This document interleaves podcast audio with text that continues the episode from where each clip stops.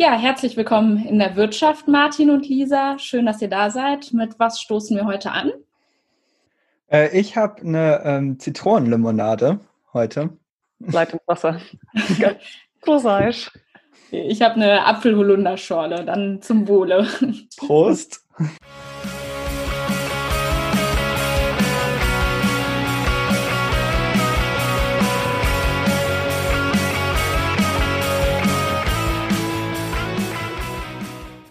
Ja, herzlich willkommen zu unserer 15. Folge in der Wirtschaft.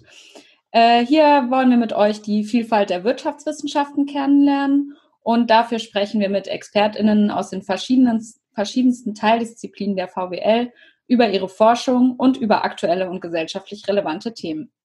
Und in unserer heutigen Folge ist Lisa Herzog bei uns zu Gast. Und am Mikro sind für euch heute Martin und Julia. Als erstes, hallo Lisa, schön, dass du da bist. Hallo, danke für die Einladung. Aber ich bin keine VWLerin. Das nur gleich vorweg. ja, genau, da kommen wir gleich zu, genau. Äh, du hast ja Wirtschaft, aber du hast auch Wirtschaft äh, studiert, ne? Ja, klar. Äh, genau, und Philosophie, Politik und moderne Geschichte an der LMU in München und in Oxford. Und promoviert hast du in Oxford äh, in politischer Theorie und in Frankfurt in Philosophie habilitiert. Mittlerweile bist du Professorin am Center for Philosophy, Politics and Economics der Universität Groningen. Und du hast unter anderem die Bücher Freiheit gehört nicht nur den Reichen, Plädoyer für einen zeitgemäßen Liberalismus und die Rettung der Arbeit, ein politischer Aufruf verfasst, für die du im letzten Jahr auch mit dem Deutschen Preis für Philosophie ausgezeichnet wurdest. Als erstes die Frage, das Schreiben der Welch welcher der beiden Bücher hat dir denn am meisten Spaß gemacht? Eigentlich haben wir die englischen Bücher am meisten Spaß gemacht, die ihr jetzt nicht erwähnt habt, weil das waren oh. meine wissenschaftlichen Arbeiten. Das eine heißt Inventing the Market. Das war sozusagen die wissenschaftliche Version, wo dann die populärwissenschaftliche Version Freiheit gehört nicht nur den Reichen wurde. Und meine Habilitation heißt Reclaiming the System und daraus entstand dann eben als Publikumsbuch die Rettung der Arbeit. Aber die Forschungsprozesse waren immer schon im Vorfeld für diese englischen Monographien. Schön, äh, dass die Forschung mehr Spaß macht als das Populärwissenschaftliche. Oh, naja, das sind beides interessante Aspekte, aber die eigentliche Forschung ist schon der Kern des Ganzen für mich. Gut, wir, äh, wir berufen uns jetzt trotzdem größtenteils auf die populärwissenschaftliche Bücher, die du geschrieben hast und würden gerne zum Anfang mit dir über Liberalismus reden. Es geht also heute quasi um die Freiheit. Und zwar schlägst du in dem Buch, was du darüber geschrieben hast, einen komplexen Liberalismus vor. Und dieser sei, äh, so ein Zitat aus dem Buch, ein Plädoyer dafür, die Freiheit aller Menschen, ihr Recht auf ein selbstbestimmtes Leben als zentralen Wert der Moderne ernst zu nehmen, trotz all des Missbrauchs, der mit diesem Begriff betrieben wurde. Worin siehst du diesen Missbrauch? Oder auch anders gefragt, was ist deiner Meinung nach das Problem am Liberalismus, so wie er derzeit verstanden wird? Na, er wird ja sehr unterschiedlich verstanden, aber die Richtung, gegen die ich da angeschrieben habe, die ich kritisiere, das ist eine Verkürzung des Liberalismus auf Marktliberalismus. Ähm, es gibt diesen Begriff Neoliberalismus, der inzwischen oft so als reiner Kampfbegriff verwendet mhm. wird. Ähm, aber die Vorstellung ist da, grob gesagt, Freiheit heißt, dass ich mit meinem Eigentum frei agieren kann, dass Märkte möglichst wenig reguliert sind, dass der staatliche Sektor möglichst klein ist. Und das ist meines Erachtens doch eine sehr verkürzte Vorstellung von Freiheit, aber die verändert den Diskursraum. Insofern, als dann diejenigen, die so ein Bild vertreten, sich immer als die Verteidiger der Freiheit hochstilisieren können und alle anderen, die müssen dann mit anderen Begriffen operieren, Gerechtigkeit, sozialer Zusammenhalt, was auch immer, aber die können für sich nicht den Freiheitsbegriff beanspruchen. Und deswegen mhm. wollte ich diese Prämisse, dass Freiheit nur diese eine Sache sei und nur zu diesem einen Bild führen würde, in dem Buch hinterfragen. Und äh, was wäre deine Idee dann im Gegensatz dazu, wie sollte Liberalismus stattdessen verstanden werden? Ja, wenn man eben zu dem Grundgedanken liberal im Sinne von freiheitsbetonend zurückgeht und Freiheit dann aber auch entsprechend nuanciert und äh, facettenreich versteht und vor allen Dingen auch mitdenkt, dass es um die Freiheit für alle Mitglieder einer Gesellschaft gehen soll, dann kommt man zu einem ganz anderen Bild. Und ich unterscheide in dem Buch drei Dimensionen von Freiheit. Das ist jetzt nicht auf meinem Mist gewachsen, das ist in der philosophischen Debatte so üblich. Ähm, das erste ist diese Freiheit im Sinne von Abwesenheit von Hindernissen, von Regulierungen, von Einschränkungen. Das wird in der Fachdebatte negative Freiheit genannt. Aber das Zweite ist dann das, was positive Freiheit genannt wird. Das ist ähm, die Fähigkeit, sein eigenes Leben selbstbestimmt zu gestalten. Da geht es dann auch sofort um so Dinge wie, welche Ressourcen habe ich denn dafür zur Verfügung? Ähm, welche Möglichkeiten bietet mir die Gesellschaft, äh, mein Leben zu gestalten, sei es Bildung, sei es Berufswahl, ganz viele Dinge. Und die dritte Dimension heißt in der Philosophie die republikanische Freiheit da geht es darum, also es geht nicht um amerikanische Politik, ähm, sondern es geht darum, die Res Publica, also das Gemeinwesen, auch nach freiheitlichen Prinzipien zu gestalten. Und das heißt dann ähm, in dieser Tradition, dass es nicht einen König oder Fürst oder so gibt, der allein das Sagen hat, sondern dass die Mitglieder der Gesellschaft gemeinsam sich die Regeln geben, nach denen sie leben wollen. Ähm, und solche Regeln brauchen wir auch, weil unterschiedliche Formen von Freiheit bei unterschiedlichen Menschen auch oft zu Konflikten führen können und wir dann immer ja, Kompromisse finden müssen, auch abwägen müssen. Das heißt, diese politische Dimension, die in dem republikanischen Freiheitsverständnis steckt, die ist enorm wichtig. Hm. Heißt das dann quasi, dass nach diesem Verständnis äh, Demokratie in dem Sinne eine Form von Liberalismus ja, das könnte man so sagen. Also ganz okay. ähm, also Liberalismus ist ja, wenn man so will, ein, ja, eine, ein, ein Strang der Ideengeschichte und Demokratie ist eine Regierungsform. Manche würden mit Dewey sagen, es ist auch eine Lebensform. Und ähm, ich würde sagen, wenn man Liberalismus ernst nimmt, eben in diesen drei Dimensionen und für alle Mitglieder der Gesellschaft, dann kommt man nicht umhin, sich auch mit Demokratie zu beschäftigen und sich zu fragen, sind denn unsere Demokratien eigentlich so, dass da die Freiheit aller und auch aller gleichermaßen berücksichtigt wird? Mhm. In dem Punkt wäre Liberalismus ja dann schon auch sozialer und würde mit mehr Verantwortung einhergehen, oder? Auf jeden Fall. Und es gibt diesen schönen alten deutschen Begriff des Sozialliberalismus, der ist so ein bisschen aus der Mode gekommen. Äh, mein Buch wurde manchmal so beschrieben. Ähm, ja, letztlich sind das jetzt Labels, aber klar ist, dass es nicht einfach nur ein Liberalismus ist, wo es darum geht, dass jeder für sich möglichst viele Freiräume hat und sich nicht darum schert, was mit der Gesellschaft als Ganzer passiert und wie eben auch andere ihre Freiheitsrechte nutzen können. Mhm. Ähm, also zum Beispiel, wenn man daran anschließt, würdest du sagen, dass es keinen Widerspruch gibt zwischen Freiheit und Verantwortung. Also könnte eine soziale und ökologische Verantwortung in den Freiheitsbegriff integriert werden? Das sollte sie sogar meines Erachtens, ähm, denn wir müssen die Fakten ernst nehmen, was die Grenzen der natürlichen Umwelt, der ähm, Klimabelastungen, all diese Dinge angeht. Wir können nicht mit dieser Fiktion leben, dass irgendwie Wachstum endlos sein könnte und die Freiheit deswegen grenzenlos ist, so ungefähr. Ähm, sondern wir müssen uns auch die Frage stellen, gut, wenn ich bestimmte Dinge in meinem Freiheitsbereich tue, was hat das dann für Auswirkungen auf die Freiheiten anderer Menschen? Und zwar nicht nur der jetzigen Generation und auch nicht nur in meiner unmittelbaren Umgebung, sondern auch zukünftige Generationen und weltweit gesehen. Und dann stellen sich komplett andere Fragen, was dann Freiheit eigentlich heißen kann. Manche würden jetzt vielleicht schon so ein bisschen Angst kriegen und vermuten, dass wir eigentlich gar nicht mehr so viel Freiheit übrig haben, so wie wir im Westen hier leben. Und ich befürchte, das ist schon auch richtig. Ähm, aber ich würde eben sagen, das sollte man nicht alles so konzipieren, dass es auf der einen Seite die Verteidigerinnen und Verteidiger der Freiheit gibt und auf der anderen Seite all diese anderen Anliegen. Denn hinter all diesen anderen Anliegen stehen ja die Freiheiten anderer Menschen. Mhm. Wenn man jetzt sagt, diese, dieses muss alles mitgedacht werden in der Freiheit, aber der Mensch alleine jetzt nicht immer erkennt, was da alles hintersteht, heißt es damit, diese Aspekte wie eben Gener äh, zukünftige Generationen und weltweite Gerechtigkeit mitgedacht werden im Handeln der Menschen, braucht es dafür dann quasi Regelungen, die den Menschen quasi klar macht, welche Verantwortung in ihrer Freiheit steckt? Ja, das ist aber eben auch dann diese dritte Dimension, dass wir uns diese Regeln in Demokratien eben auch selber geben. Jetzt mhm. kann man mhm. sich natürlich die Frage stellen, sind Demokratien in der Lage, wirklich langfristig genug und global genug zu denken und sich die Regeln zu geben, die da angemessen wären. Und das ist, das ist eine sehr, sehr harte, schwierige Frage, weil das so das Grundprinzip der Demokratie fast schon in Frage stellt, ähm, dass wir davon ausgehen, dass eben menschliche Gemeinschaften in der Lage sind, für sich selber die richtigen Regeln zu setzen. Und dann gibt es manche Stimmen, die sagen, ja, wir bräuchten vielleicht irgendwelche technokratischen Ansätze, die einfach die Regeln durchsetzen und dann müssen wir uns alle dran halten. Aber das Problem ist zum einen, wie legitim wäre das dann politisch und zum anderen, wenn den Leuten nicht vermittelt wird und sie nicht selber auch verstehen, warum das jetzt wichtig ist, würden sie sich denn dann an die Regeln halten und wäre das überhaupt leistbar, solche Regeln dann auch wirklich äh, umzusetzen und in die, ja, ins Alltagsleben der Menschen zu bringen? Ja, ist wahrscheinlich die Frage, wer bestimmt dann diese Regeln auch, ne?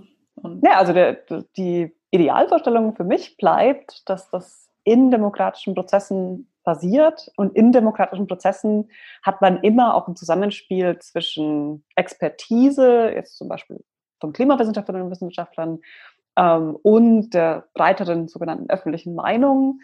Ähm, aber dass jetzt zum Beispiel nur die Klimawissenschaftler alleine die Regeln vorgeben würden, das fände ich problematisch und das fänden die meisten von denen ja auch problematisch. Das wollen die auch nicht. Mhm. Wenn du das äh, so beschreibst, ähm, haben wir uns die Frage gestellt, ist es irgendwo schon so, dass jetzt an einem Ort ein zeitgemäßer äh, Liberalismus politisch umgesetzt wird? Nein, aber das ist sozusagen auch eine methodische Sache. Wir Philosophinnen und Philosophen schreiben ja gerne auch über normative Fragen, also wie die Welt mhm. sein soll. Und die Ideale müssen immer sozusagen ein bisschen höher als die Wirklichkeit liegen, damit man auch was hat, wohin man sich orientieren kann.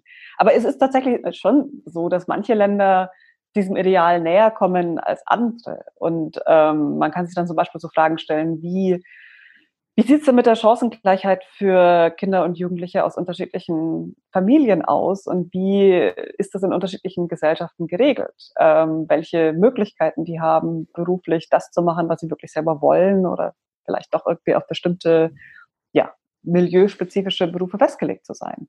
Oder eben auch, wie gut klappt es, dass sich im demokratischen Prozess wirklich alle Bürgerinnen und Bürger beteiligen können oder inwiefern ist dieser Prozess durch Lobbyismus, durch den Einfluss von Geld, ähm, durch bestimmte Medienmechanismen total verzerrt? Mhm. Haben wir, hast du noch Fragen zu Liberalismus? Nee, ich glaube nicht. Okay, ich glaube, oder warte, vielleicht eine habe ich vielleicht noch. Und zwar ähm, deine Vorstellung, die du jetzt äh, vom Liberalismus beschreibst und wie du es darstellst, die ähm, unterscheidet sich ja teilweise schon sehr stark von dem, wie du auch am Anfang geschildert hast, äh, was derzeit als Liberalismus verstanden wird, also was man oft gerade so auch als Wirtschaftsliberalismus versteht. Hm, hast du das Gefühl oder die Hoffnung, dass sich diese Einstellung zum Liberalismus irgendwie verändert? Weil so wie ich das verstehe aus dem Buch und auch aus dem, was du jetzt erzählt hast, siehst du den Liberalismus ja eigentlich als eine gute Sache an. Ja, obwohl er auch historisch natürlich ganz viele Probleme geschaffen hat. Es wurden sehr viele Verbrechen im Namen des Liberalismus begangen. Ähm, insofern ist das sicher auch immer ein beladener Begriff.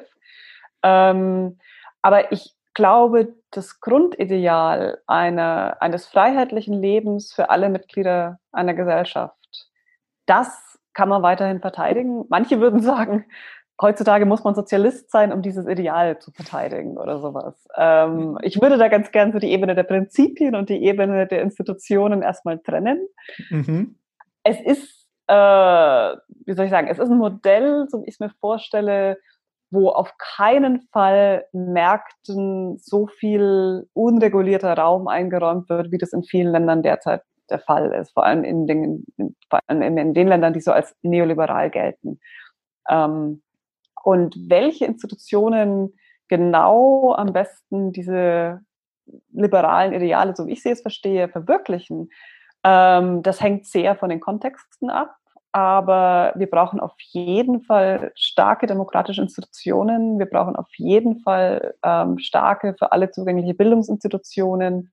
Und ich bin der Meinung, da werden wir wahrscheinlich später noch drauf kommen, dass wir auch innerhalb der Wirtschaft da viel stärker demokratische und partizipative Modelle brauchen und nicht so sehr hierarchische Modelle, wie sie eben auch im Namen des Neoliberalismus vertreten werden.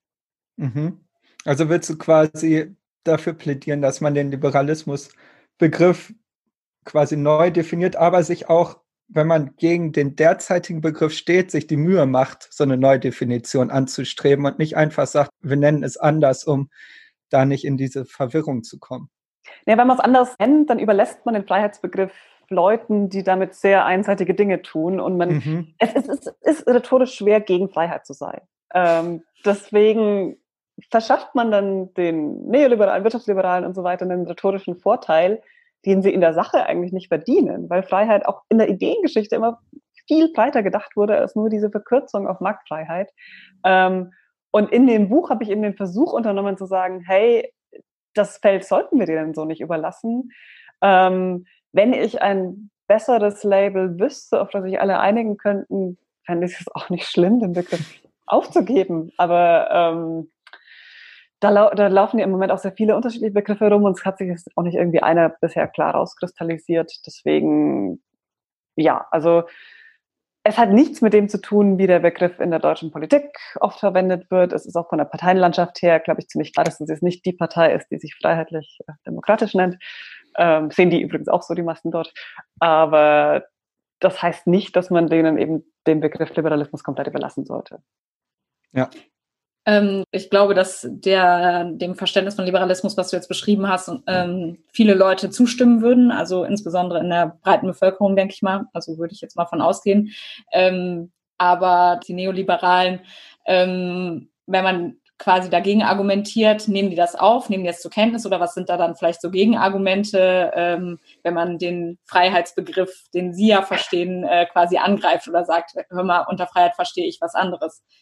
Ja, also der schärfste Vorwurf ist, ah, das ist Liberalismus, das, das führt direkt ins Gulag so ungefähr. Nein, also das, das wird mir so nicht ganz vorgeworfen, aber es wurde so insinuiert, dass das, was ich hier unter Freiheit verstehe, uns auf so eine slippery slope bringt ähm, hin zu also komplett unfreiheitlichen Zuständen, wo dann keine Ahnung tatsächlich es verboten wäre, Privatschulen zu gründen. Schrecklich. ähm, und äh, da muss man dann aber in der Sache die einzelnen Themen, um die es gehen würde, wirklich ganz konkret diskutieren und zum Beispiel eben die Frage stellen, ja gut, unter welchen Bedingungen und zu welchen Konditionen sind Privatschulen legitim, wann sind sie vielleicht auch gefährlich für eine Demokratie, ähm, wie gehen wir damit um?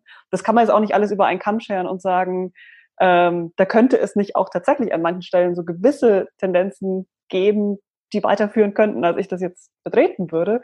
Aber das kann man dann nicht mehr so pauschal sagen. Sehr spannend auf jeden Fall. Ähm, ja gut, dann würden wir mal zum nächsten Punkt kommen und das ist eine Frage, die wir von Moritz Schullerek bekommen haben an dich aus der letzten Folge. Das ist eine sehr große Frage, aber äh, vielleicht schaffst du ja eine äh, kleine Antwort, genau andersrum. ähm, untergräbt der Markt die Moral, hat er dich gefragt. Ja, ähm, wenn der Markt unreguliert ist und weder in seinen formalen Institutionen noch in dem Ethos der Marktteilnehmer, also in deren Gewohnheiten, Haltungen und so weiter, Moral geschützt wird, dann kann der Markt Moral untergraben, weil er Leute in Wettbewerb gegeneinander stellt. Und das kann dazu führen, dass sie bestimmte moralische Prinzipien als für sich nicht mehr gültig oder als irgendwie unmöglich zu erfüllen betrachten. Und jetzt könnte ich noch ganz viel sagen, aber ich darf hier nur eine kleine Antwort geben. Aber wäre da ähm, die Sache nicht, dass, wenn man sagt, äh, es gibt trotzdem noch staatliche Institutionen außenrum, die quasi so eine grundlegende gesetzliche Vorgaben geben, ähm, was meinetwegen unmoralisches Anliegen angeht, würde der Markt an sich dann trotzdem äh, die Moral untergraben? Dann ist die größte Gefahr schon mal vom Tisch, ähm, weil dann klar ist, dass bestimmte Prinzipien oder auch konkrete Formen von Handlungen einfach vom Gesetz her verboten sind und das auch sanktioniert wird. Sanktioniert ist auch wichtig, wenn das einfach nur im Gesetzestext steht und alle es aber trotzdem machen, hilft ja auch nicht. Ähm, aber trotzdem ist es ja so, dass je nachdem, um was für Märkte es geht, es sein kann, dass Menschen da sehr stark gegeneinander aufgehetzt werden sozusagen. Und eine Person kann nur gewinnen, wenn andere verlieren. Mhm. Und das wirft dann schon sehr grundsätzliche Fragen auf. Ich glaube nicht, dass alle Märkte so sind. Und deswegen glaube ich nicht, dass man das grundsätzlich sagen kann. Ähm, und überhaupt, also die Rede von dem Markt, da würde ich jetzt als Philosophin eigentlich schon widersprechen wollen, den gibt es so nicht. Es gibt ganz viele unterschiedliche Märkte.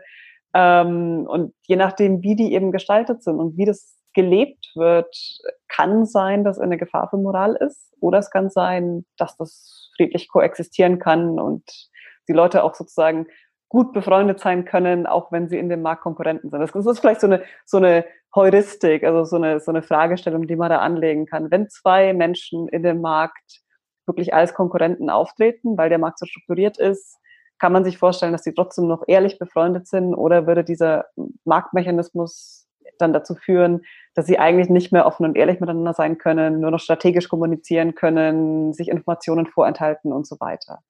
Und mhm. dann wird es spannend zu fragen, gut, und wie sieht das in konkreten Fällen aus und wie könnte man es vielleicht auch ändern? Okay. okay. Ja, spannend auf jeden Fall. Ja, dann kommen wir zum äh, zweiten großen Thema. Äh, da wollen wir mit dir ein bisschen über das Verhältnis zwischen äh, Philosophie und Wirtschaftswissenschaften sprechen. Ähm, und da würde ich gerne anfangen mit einem Zitat äh, aus deinem Buch von ähm, Hayek.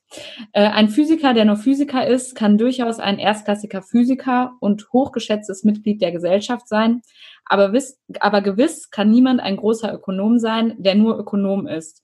Und ich bin sogar versucht hinzuzufügen, dass der Ökonom, der nur Ökonom ist, leicht zum Ärgernis, wenn nicht gar zu einer regelrechten Gefahr wird. Hast du den Eindruck, dass viele Ökonomen und Ökonominnen heutzutage in diesem Sinne nur Ökonomen sind? Also ich will erstmal niemand unterstellen, eine Gefahr zu werden, nur wegen eines bestimmten Labels. Denn was Ökonomen, Ökonomen heutzutage sind und machen, da gibt es eine enorme Vielfalt, sowohl in der methodischen Herangehensweise, als auch in den Themen, über die die forschen. Deswegen ist, sollte man nicht pauschalisieren an der Stelle. Aber ähm, das große Aber. Ja, ich glaube schon, dass eine gewisse Gefahr bestehen kann, wenn Leute mit einem bestimmten Menschenbild, das in bestimmten ökonomischen Denkrichtungen eben lange prägend war, ähm, alles menschliche Miteinander aus dieser Brille heraus sehen und das so analysieren und dann dieses Menschenbild auch in die Welt tragen, andere davon überzeugen, dass das das richtige Menschenbild sei und damit so eine gewisse performative Wirkung haben. Also dass die Theorie dann eigentlich auch zur Wirklichkeit wird, nämlich, und das ist in gewisser Weise auch eine Verbindung zur vorherigen Frage, wenn Menschen dann davon überzeugt werden, dass es richtig und normal und irgendwie so das Beste überhaupt ist, wenn man sich nur individuellen Nutzen maximierend verhält und es nur darum geht, im Wettbewerb möglichst erfolgreich zu sein. Dann irgendwie Kooperation, Zusammenhalt, Umweltfragen, all diese Dinge, ja, das ist sowas für die weiche Eier. Und irgendwie, das wird dann auch oft ähm, geschlechtermäßig kodiert. Also so die harten Männer sind die Individualisten, die kämpfen für sich selber. Ja, und die Frauen sind so die, die irgendwie noch so weiche soziale Dinge da außenrum haben wollen. Ähm, und das halte ich für eine extrem gefährliche Botschaft. Ähm, und die wird selten jetzt so explizit ausgesprochen.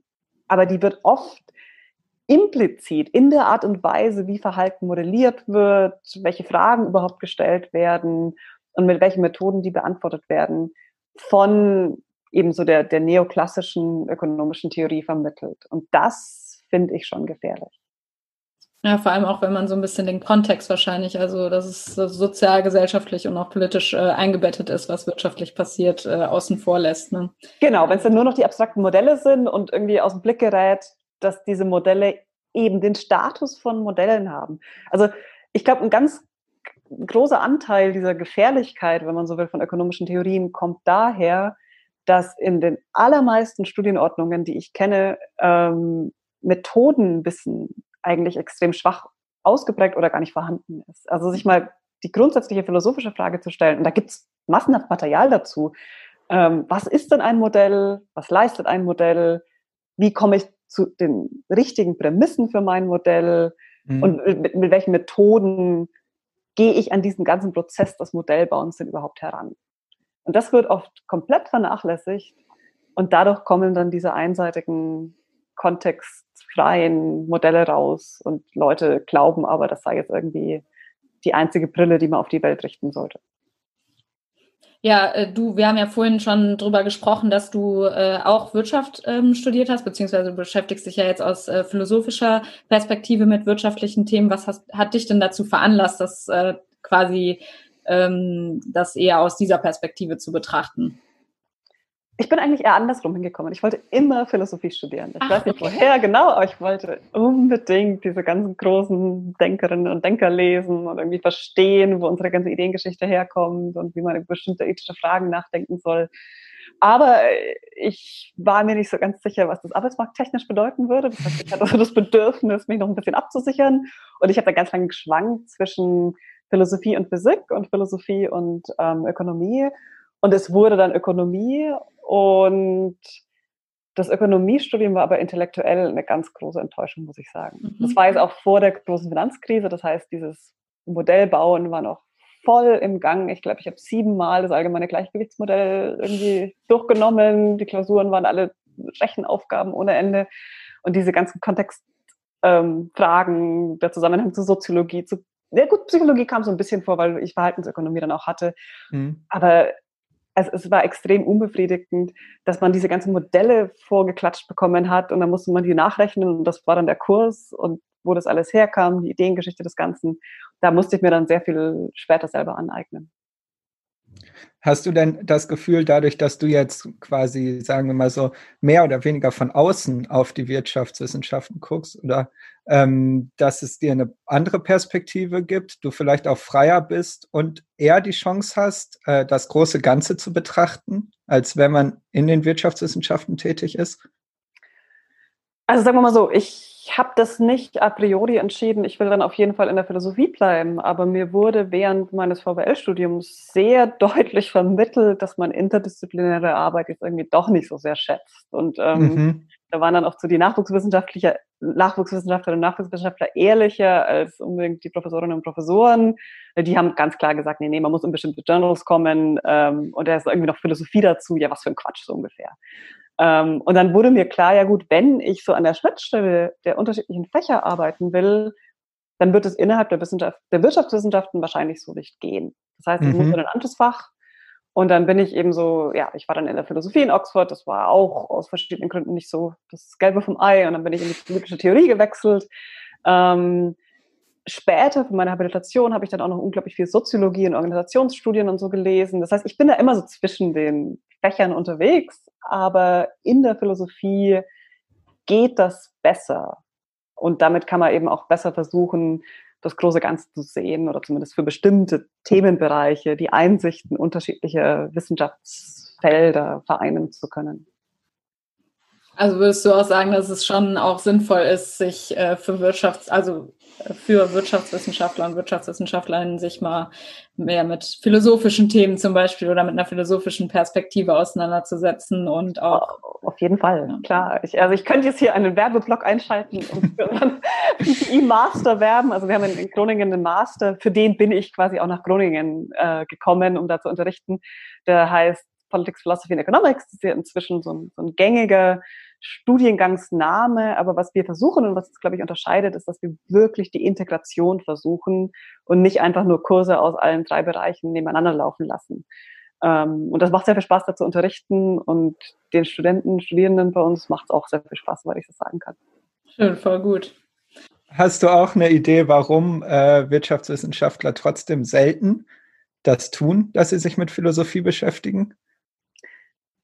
Naja, die, die konkurrieren ja darum, als Ökonominnen und Ökonomen gut zu sein. Und da ist dann Philosophie einfach nur Ablenkung. Also das, wenn man so will, der Markt für, für Ansehen in der Ökonomie da gibt es keinen Zuschlag dafür, dass man interdisziplinär unterwegs ist. Zumindest in Richtung Philosophie habe ich nicht den Eindruck. Es gibt einzelne Leute, die das trotzdem machen und total interessante Arbeit machen. Ähm, ich arbeite teilweise auch mit Leuten aus der Ökonomie zusammen. Ähm, aber zumindest zu der Zeit, als ich noch in dem Fach drin war, hatte ich den Eindruck, man hat es wissenschaftlich sehr, sehr schwer, wenn man eben so versucht, bestimmte Bereiche zu verbinden. Ähm, und ich meine, jetzt soziologisch gesprochen ist es auch einfach so, da ist eine Disziplin, die hat einen gewissen gesellschaftlichen Status, die will da, glaube ich, auch einfach ihr Feld verteidigen. Und wenn jetzt so alle möglichen andere Leute ankommen und sagen, ich kann aber auch über ökonomische Themen was sagen, ähm, das ist allzu menschlich, dass es erstmal einen Abwehrreflex erzeugt. Ja, wir würden dir gerne auch noch eine Frage ähm, stellen, die uns auf Twitter erreicht hat. Äh, ein bisschen okay. haben wir gerade schon ähm, drüber gesprochen, über das ähm, Menschenbild äh, der Neoklassik, der Mainstream VWL. Ähm, ich würde es aber trotzdem, würde die Frage trotzdem nochmal stellen. Äh, wie, wie siehst du das Verhältnis von Gesellschaft und Individuum um und was hältst du von der Ontologie, also dem Weltbild der Neoklassik mit der Betonung des Individuums? Also wenn man das Menschenbild der Neoklassik als eine Ontologie liest, ähm, dann sagt es ja, es kommen immer zuerst diese atomistischen, heißt dann oft, ähm, Individuen und die Gesellschaft, die gibt es entweder gar nicht, das war ja dieser berühmte Spruch von Thatcher, oder wenn überhaupt, dann sind es irgendwie freiwillige Zusammenschlüsse dieser Atome. Und wenn man sich einfach mal anschaut, wie menschliches Leben funktioniert, dann stimmt das einfach nicht. Also wir wachsen auf und wir müssen erstmal über so und so viele Jahre von anderen Menschen versorgt werden, sozialisiert werden, eine Sprache lernen, all diese Dinge, sonst können wir nicht als Menschen funktionieren. Und auch später hängen wir ja an ganz vielen Stellen von anderen Menschen in der Gesellschaft ab. Ich glaube, das hat Corona auch nochmal sehr verdeutlicht, wie abhängig wir eigentlich auch von den Leuten sind, die in der Logistik arbeiten und die die Supermarktregale einräumen und so weiter. Ähm, und das heißt es aber nicht, dass Individuen nicht auch irgendwie wichtig werden oder dass ich die Individuen irgendwie in der Gesellschaft sozusagen verschlucken wollte, ähm, verschlucken lassen wollte oder wie auch immer, egal. Sondern das heißt, dass man als Individuum sozusagen Individualistin oder Individualist sein kann, das ist überhaupt erst das Ergebnis ganz vieler gesellschaftlicher Prozesse. Und dass Menschen über ihr Leben selber entscheiden können, das ist nur möglich, wenn die Gesellschaft dafür die Voraussetzungen schafft.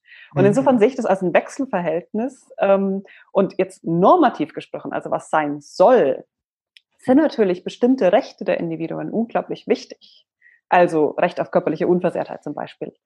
Aber ich würde jetzt zum Beispiel nicht das Recht auf Eigentum und auf wirtschaftliche Freiheit in diese Grundrechte des Individuums, die zu schützen sind, mit aufnehmen oder da auf die gleiche Ebene stellen sondern ähm, erstmal ist sowas wie Meinungsfreiheit, politische Rechte, eben körperliche Unversehrtheit, auch das Recht auf bestimmte, auf die Erfüllung bestimmter Grundbedürfnisse, die würde ich erstmal als viel zentraler ansehen, als das, was denn der Neoliberalismus eben als so zentral für das Individuum betrachtet, nämlich wirtschaftliche Freiheit, Eigentumsrechte. Ja, und wahrscheinlich so dieses äh, generell alle Bedürfnisse und Präferenzen auf eine äh, Ebene stellen und egal, ob es jetzt äh, um was weiß ich, eine Luxusjacht geht oder um ähm, Ernährung, Lebensmittel. Das, ähm, genau, da steckt ja was komplett Inegalitäres drin, wenn man so tut, als könnten wir mit dem gleichen methodischen Werkzeug das Bedürfnis nach äh, Ernährung und vielleicht körperliche Unversehrtheit, Gesundheitsvorsorge und so abdecken und das Bedürfnis nach, nach Luxusgütern, das ja wahrscheinlich erst durch Werbung und soziale Normen und so weiter geweckt wird. Ja. Das ist eines der methodischen Probleme an, der, an dem Werkzeugkasten der Neoklassik. Wir würden jetzt als nächstes zum Element der Fragentrommel übergehen. Da haben wir so drei, vier kurze Fragen, ein bisschen ab vom Thema und äh, genau. Äh, okay. Würden wir abwechselnd stellen. Ich fange einfach Alles mal klar. an. Also normalerweise haben wir immer äh, eine Trommel tatsächlich gehabt und da hättest du dann draus ziehen dürfen, aber jetzt Schwer. Genau, machen wir das so. ähm, meine erste Frage wäre, welches Vorurteil über Philosophen oder Philosophinnen nervt dich am meisten? Ah, dass sie alle alt sind und weise Bärte haben. okay, das ist gut. Und welches Vorurteil stimmt? Das ist gefährlich, damit mich meine Kolleginnen und Kollegen nicht hassen. ähm, aber ich glaube, viele Philosophinnen und Philosophen sind jetzt nicht so die super praktischen Organisierer, denen es irgendwie Spaß macht, ähm, Logistik und Bürokratiekram und so zu erledigen. okay. Aber das stimmt ja auch nicht nur für Philosophen und Philosophen. Ja, ich wollte gerade sagen, das trifft, glaube ich, auf äh, viele andere Wissenschaftler und Wissenschaftlerinnen auch, auch zu. Ja, schön. Da sind die äh, Konferenzen bestimmt besonders interessant. Wir bemühen uns schon. okay.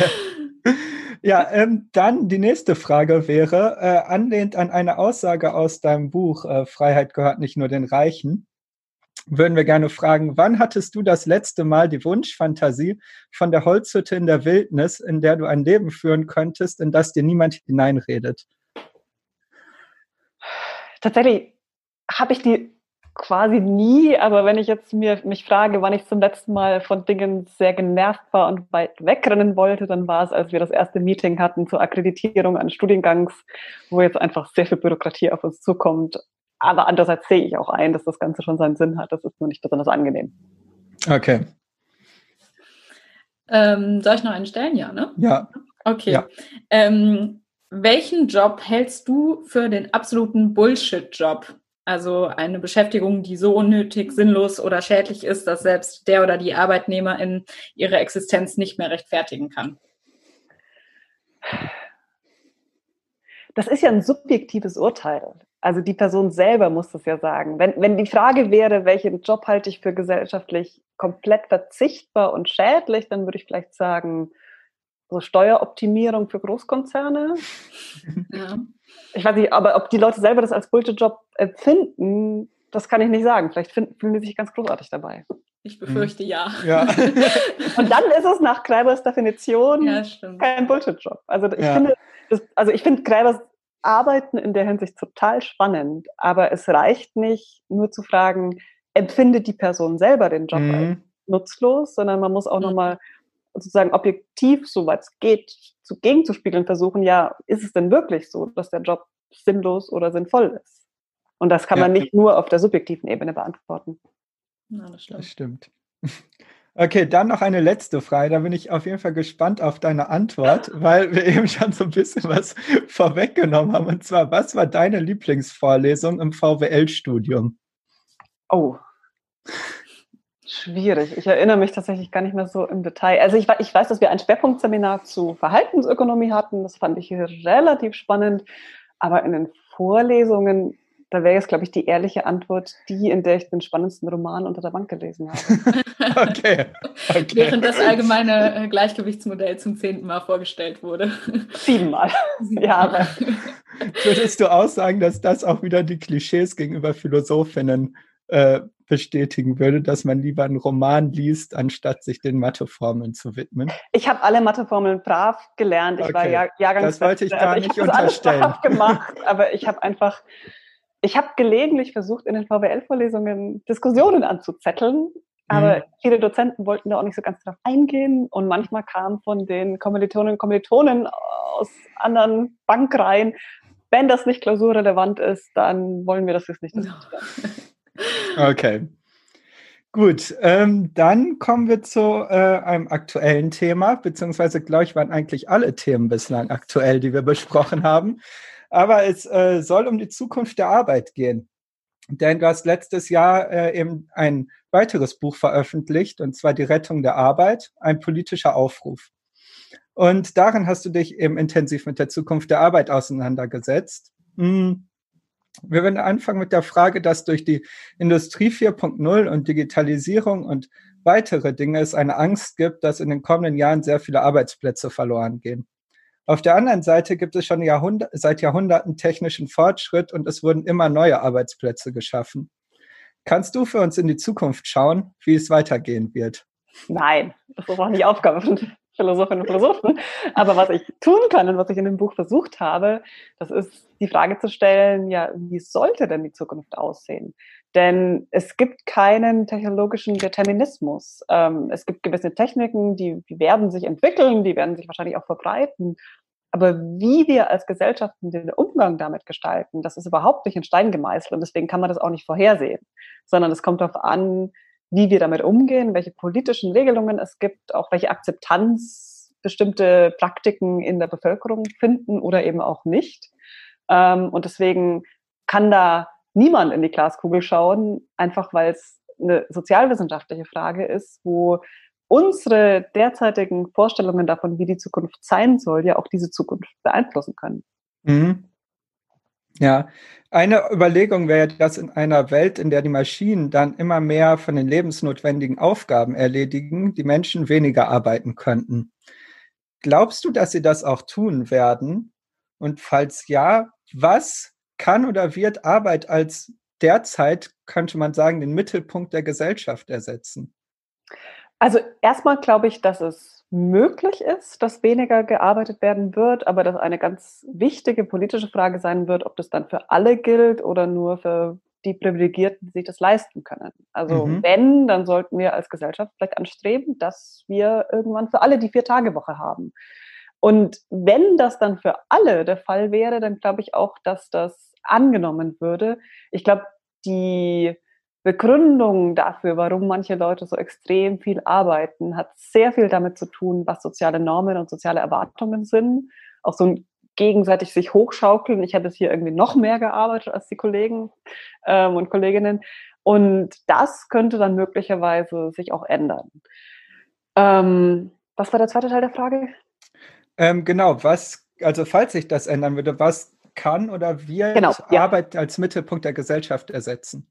Ähm, ich glaube, dass Arbeit das erstmal noch in gewissem Maß bleiben wird, aber es gibt sehr viele andere Kandidaten, also Institutionen oder Praktiken, die auch eine größere Rolle spielen könnten, wenn Menschen wieder mehr Zeit für sie hätten. Ähm, sei es Sportvereine, äh, Vereinigungen von Leuten, die ähnlichen Hobbys nachgehen, ähm, Laienmusik. Ähm, also da gibt es ja sehr, sehr viele Dinge, wo Menschen anderen Menschen begegnen. Und deswegen weiß ich gar nicht, ob wir so, so nach sozusagen einem Hauptforum suchen müssten oder ob es nicht vielleicht sogar attraktiver ist, sich eine Gesellschaft vorzustellen, in der es einfach sehr viele vielfältige Begegnungsorte und Netzwerke zwischen Menschen gibt.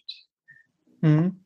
Äh, vielleicht direkt nochmal anschließend, hältst du es für schädlich, dass Menschen sich derzeit sehr stark über ihre Arbeit definieren? Das kann sehr schädliche Formen annehmen. Ich, ich will das jetzt nicht pauschalisieren, aber als ich zum Beispiel Doktorandin in Oxford war, habe ich das erlebt, dass wenn es dann nach einer Gastvorlesung von irgendeiner berühmten Person dann abends so einen Empfang gab, dass das so ein regelrechter Wettbewerb war. Wer sagt jetzt als erster, oh, I have to go back to the library. ähm, also das fand ich schon ziemlich pathologisch. Wer hat jetzt die meisten Stunden, also wurde ja auch rein quantitativ gedacht, dann beim Philosophieren verbracht. Ähm, und gerade Philosophieren ist ja eine Art Tätigkeit, da kann man durch Quantität nicht unbedingt die besten Ergebnisse erzielen. Mhm. Da geht es auch sehr um Kreativität und da ist so ein bisschen Abwechslung und mal rauskommen, mal was ganz anderes machen, oft eigentlich viel hilfreicher. Okay. Ähm, was hat sich denn deiner Meinung nach durch die äh, Corona-Krise in Bezug auf Arbeit verändert oder wird sich vielleicht auch noch verändern? Ähm, und da würde mich auf der einen Seite interessieren, ähm, dass viele Unternehmer jetzt die Vorteile von Homeoffice ziemlich für sich entdecken. Also äh, genau, was das für Auswirkungen hat oder haben kann und andererseits natürlich durch die offengelegten Missstände in den letzten Monaten aus bestimmten ähm, Industriebereichen äh, oder Branchen, wie zum Beispiel der Fleischindustrie, der Pflege. Und vor ein paar Monaten war natürlich auch Spargelernte ganz groß in der Diskussion. Das hat ein bisschen meiner Meinung nach abgeflacht. Ähm, genau. Was glaubst du, hat sich ja. da verändert? Ja, ich fange vielleicht noch mit einer ganz allgemeinen Beobachtung an. Und zwar was, was ich vorhin auch schon kurz angedeutet hatte ich glaube, sehr vielen Menschen, gerade in privilegierteren Berufen, die so Schreibtischtäter sind und Täterinnen, wie ich das eben auch bin, denen ist sehr klar geworden, wie abhängig man ist von der Arbeit anderer und dass die Leute, die diese Arbeiten verrichten, oft nicht zu den besten Konditionen da arbeiten. Mhm. Was jetzt Homeoffice angeht, hat es, glaube ich, bei vielen Unternehmen dazu geführt, dass man auf einmal gesehen hat, wow, das funktioniert ja. Und das ist nicht irgendeine absurde Forderung von ein paar Außenseitern, sondern das, das kann man wirklich machen. Andererseits sagen sehr viele Menschen ja auch, ich vermisse das Soziale. Ich vermisse die Kolleginnen und Kollegen immer nur am gleichen Ort äh, von einer Zoom-Konferenz zur nächsten zu schalten. Da fehlt doch auch irgendwie was. Ähm, und gerade auch so der informelle Austausch in der Kollegenschaft führt ja oft dazu, dass neue Ideen entstehen, mhm. dass man Probleme auf einem kurzen Weg lösen kann und so. Und da ist, glaube ich, noch sehr unklar, wie das sich über digitale Methoden gut replizieren lässt. Also es gibt so Versuche, dann irgendwie digitale Happy Hour und sonst was. Das ist, aber ich glaube, da, da müssen wir auch wahrscheinlich noch mehr rumexperimentieren. Insofern glaube ich, in Zukunft wird es schwerer fallen, wenn Unternehmen sagen, wir wollen überhaupt kein Homeoffice, weil einfach die Argumente nicht mehr da sind. Aber man muss vielleicht auch umgekehrt die Frage stellen, welche Formen von Gemeinschaft in den jeweiligen Abteilungen und Organisationen will man denn beibehalten, gerade weil man im Moment merkt, was da fehlt. Mhm. Auch für welche Tätigkeiten ist das eine oder das andere besser. Dann das andere Thema, äh, schlechte Arbeitsbedingungen. Ähm, ich meine, wenn man sich da so ein bisschen damit beschäftigt hat, konnte einem eigentlich das meiste davon vorher auch schon klar mhm. sein. Ja, also auf jeden Fall. Es ist nicht so, dass es ähm, erst die Skandale bei Tennis oder so gebraucht hätte, um zu der Einsicht zu kommen, in Schlachthöfen wird oft äh, sehr unmenschlich mit den Menschen, mit den Tieren auch umgegangen. Schlachthöfe sind übrigens in der Geschichte der, der, Kritik des Kapitalismus äh, ein ganz altes Thema. Es gibt ja schon von, von Brecht die heilige Johanna der Schlachthöfe mhm. und von äh, Sinclair, The Jungle, über die Chicagoer Schlachthöfe. Und da sind das auch schon Migranten, interessanterweise. Also mhm. das ist so ein, ein Metier, wo sich die ausbeuterischen Verhältnisse offenbar irgendwie durchziehen. Und meine ganz große Hoffnung ist, dass da jetzt der politische Wille gestiegen ist, was zu tun. Ähm, und Werkverträge zu reduzieren, ist da sicher ein wichtiger Schritt. Ähm, ich bin da jetzt in der Materie nicht so tief drin, dass ich sagen könnte, das reicht oder wir bräuchten vielleicht auch ganz andere Maßnahmen. Ähm, höhere Löhne wurden da auch nicht so wirklich viel diskutiert. Ähm, das heißt, die Frage bleibt weiterhin offen. Ähm, und meine Hoffnung ist eigentlich, dass dieses Bewusstsein der Abhängigkeit, was ich anfangs gesagt hatte, dass das vielleicht auch die Bereitschaft erhöht zu sagen, ja Mensch, wir müssen als Gesellschaft dafür sorgen, dass alle, die wichtige Arbeiten machen, eben auch einigermaßen würdig bezahlt werden und einigermaßen gute Bedingungen haben. Das mhm. ist für eine sich selber freiheitlich-demokratisch nennende Gesellschaft einfach unwürdig, wenn dann so marginalisierte, verletzliche Gruppen zu solchen Bedingungen schuften müssen. Also das, das, das geht meines Erachtens einfach nicht. Aber die Frage ist, gibt es den Willen, es anzugehen? Ja, ja, das ist auf jeden Fall eine schwierige Frage und auch fraglich, ob das jetzt passiert, wenn man auch merkt, wie es am Anfang in der Diskussion sehr stark vorhanden war und jetzt schon deutlich weniger. Ja, ich hoffe sehr, dass äh, dann auch die Fachpolitikerinnen und Fachpolitiker dranbleiben und es vielleicht auch in der öffentlichen Debatte nicht komplett verschwindet. Aber ich habe so ein bisschen die Sorge im Moment, dass dieses Zeitfenster, das durch den Lockdown sich geöffnet hat, mal grundsätzliche mhm. Fragen zu stellen, sich schon langsam wieder schließt. Mhm. Ja, vielleicht daran direkt anschließen. Glaubst du, dass sich durch Corona ähm, langfristige Änderungen, außer jetzt das mit dem Homeoffice haben wir eben schon kurz angesprochen, äh, ergeben werden für die Arbeitswelt oder dass es doch eher so ein Strohfeuer ist und nach einer Weile alles wieder wird wie vorher? Naja, ich glaube, dass durch die Corona-Krise nochmal sehr klar geworden ist, dass dieses neoliberale Modell, dass Menschen einfach nur für Geld arbeiten, aber von den Firmen auch nur so als ja, Human Resources, die man irgendwie bestmöglich nutzen, ja, ausnutzen muss, gesehen werden, dass das schon sehr an Legitimität verliert. Und meine Hoffnung ist, dass das langfristig dann auch seine Wirkung entfaltet. Ähm, weil einfach Menschen sehen, wenn bestimmte Argumente kommen, dass man zum Beispiel Arbeitsmärkte nicht stärker regulieren dürfte, dass das die gleiche alte Soße ist, die uns vor Corona auch schon erzählt wurde ähm, die aber einfach auch oft nicht stimmt. Also zum Beispiel mhm. so dieses Bild, dass Menschen nur mit Zuckerbrot und Peitsche zur Arbeit motiviert werden können. Ähm, das hat die Psychologie seit Jahrzehnten widerlegt, dass Arbeit oft intrinsisch motiviert ist und dass es dann bestimmte Faktoren gibt, die das positiv beeinflussen können und so. Und dass man auch natürlich intrinsische Motivation kaputt machen kann, wenn man die Leute schlecht behandelt. Das ist alles extrem gut erforscht. Aber es hat sich noch nicht übersetzt in das Verständnis dessen, wie wir unsere Arbeitsmärkte eigentlich gestalten und regulieren, wie auch die Unterstützungssysteme in den Sozialversicherungen funktionieren und all diese Designfragen, die sich da stellen. Aber also da, das ist sozusagen der Mechanismus, wo ich hoffen würde, dass sich wirklich auch langfristig was tut. Mhm was ja auch während der Corona-Krise ein bisschen oder sehr deutlich geworden ist, wie abhängig man von auch von nicht bezahlter äh, Arbeit ist.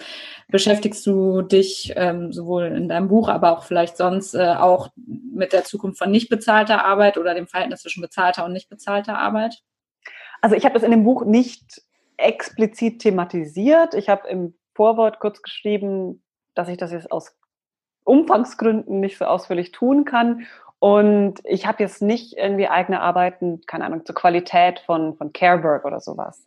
Aber es ist was, was ich immer mitzudenken versuche und was eben auch mit diesem sozial eingebetteten Menschenbild zu tun hat. Weil diese soziale Einbettung he heißt ja ganz oft, ich kümmere mich um Angehörige. Sei es ganz konkret, dass man Kinder versorgt, ins Bett bringt oder sei es, dass man auch im Freundeskreis ähm, psychologische Unterstützung leistet. Das kann ja unglaublich viele Formen annehmen.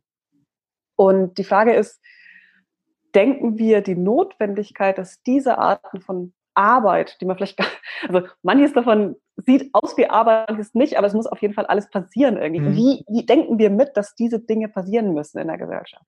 Und was heißt es dann, wenn Menschen zum Beispiel zwei Jobs brauchen, um wirtschaftlich über die Runden zu kommen? Wie viel Zeit haben sie dann noch für diese Dinge? Oder wie ist es, wenn ich meine Zeiteinteilung kaum in der Hand habe, weil das bedarfsabhängig ganz kurzfristig festgelegt wird, wann ich bereitstehen muss und ich dann überhaupt nicht planen kann, wann ich mich mit anderen Menschen treffen kann oder für sie da sein kann. Also das, das sind so Fragen, wo eben die Gestaltung der formalen Arbeitswelt, also was so Arbeitsmarkt genannt wird, ganz massive Auswirkungen darauf hat, was für Möglichkeiten Menschen haben, sich solchen anderen Aufgaben zu widmen. Und da muss eben die Gesellschaft und die, über die Politik auch darauf achten. Ich glaube, dass es, ähm, dass, dass, dass das sozusagen fast ich will nicht sagen die wichtigere, aber es ist auf jeden Fall ein, eine wichtige Art und Weise, an das Thema heranzugehen. Weil was ich jetzt zum Beispiel nicht wollen würde, das wäre, dass von staatlicher Seite irgendwie direkt in diese sozialen Beziehungen im familiären oder Freundesbereich reinregiert würde auf irgendeine Art und Weise. Mhm. Sondern das, das sind Dinge, da soll der Staat Freiräume schaffen, damit die Individuen dann nach eigenen Entscheidungen damit umgehen können, was sie da für ein Leben führen wollen, mit wem gemeinsam und wie. Aber dafür müssen halt die Rahmenbedingungen davon äh, quasi genau. äh, stimmen, genau. Ja. Dass das möglich ist. Ja, ja dann äh, kann man eigentlich damit auch direkt ab anschließen. Wahrscheinlich auch unsere letzte Frage zu dem Thema wäre dann nämlich, dass dein Buch den Untertitel trägt, ein politischer Aufruf. Äh, was sollte denn die Politik deiner Meinung nach jetzt in Bezug auf die Arbeitswelt unternehmen? Also ich habe nicht ein Instrument, das alle Probleme lösen würde. Ich glaube nicht, Schade. dass so komplexe Dinge wie die Arbeitswelt ein Instrument geben könnte. Aber es gibt eben eine ganze Reihe von Problemfeldern, wo ich was tun müsste. Und die diskutiere ich in dem Buch dann auch teilweise durch. Also ein Thema, was gerade in Deutschland extrem wichtig ist, das ist die Frage zu stellen, wer wird denn durch Arbeitsrecht wie gut geschützt? Denn auf dem Papier sind Arbeitsverhältnisse in Deutschland eigentlich recht gut reguliert, vor allen Dingen im internationalen Vergleich. Es gibt Mitbestimmung, es gibt ähm, Kündigungsschutz, es gibt all diese Dinge, die historisch erkämpft wurden. Aber die Gefahr ist, dass durch Digitalisierung oder vielleicht auch noch andere Prozesse immer mehr Arbeit auf eine Art und Weise verrichtet wird, die juristisch nicht in dieses Gefäß passt oder bewusst da nicht reingesetzt wird, also von Arbeitgeberseite, ähm, um sich gewisse Verantwortlichkeiten zu entledigen. Und das ist, glaube ich, ein Riesenthema. Das hat zu tun mit Tarifbindung, das hat eben mit Werkverträgen zu tun, mit Scheinselbstständigkeit, mit Plattformarbeit, mit all diesen Dingen. Also das, das ist eine Stoßrichtung sozusagen.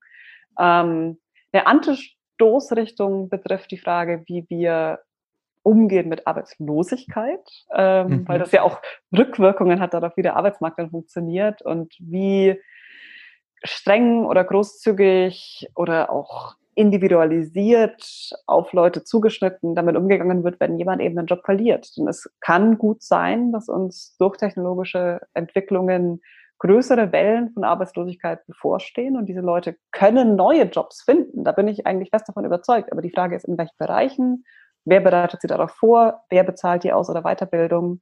Da kann, glaube ich, auch noch sehr, sehr viel passieren. Vielleicht mal so viel. Okay. Andere Dinge. Ja, dann äh, würde ich langsam hier so die letzte Runde äh, ansprechen. Ich hoffe, ihr habt noch beide was zu trinken oder seid noch versorgt. Jo. Sehr gut.